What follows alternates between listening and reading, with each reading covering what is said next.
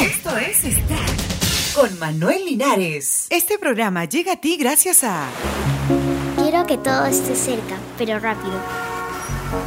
Cuando, cuando escucho me gusta porque hace bulla y se mueven los colores. Y también hay varias cosas para ver.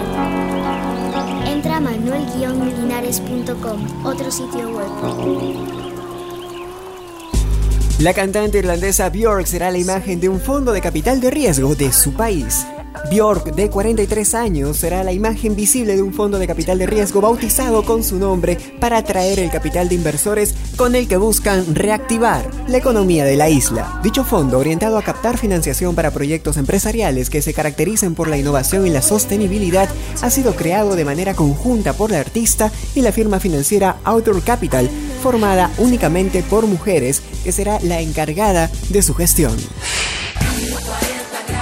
En medio de la polémica se inaugura Ciudad de la Música en Río de Janeiro. La Ciudad de la Música, la más ambiciosa construcción cultural de las últimas décadas en Río de Janeiro, abrió sus puertas el sábado rodeada de polémica sobre la utilidad y el alto costo de este gigantesco complejo todavía sin terminar. La inauguración prevista para el 18 de diciembre fue anulada en el último momento por los bomberos que estimaron inadecuadas las condiciones de seguridad.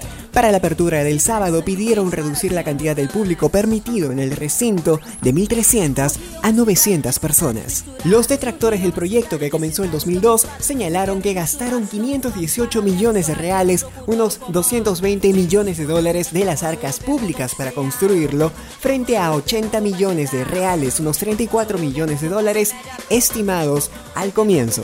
Por otra parte, la idea es aplaudida por quienes ven en esta ciudad de la música un gesto arquitectónico y cultural.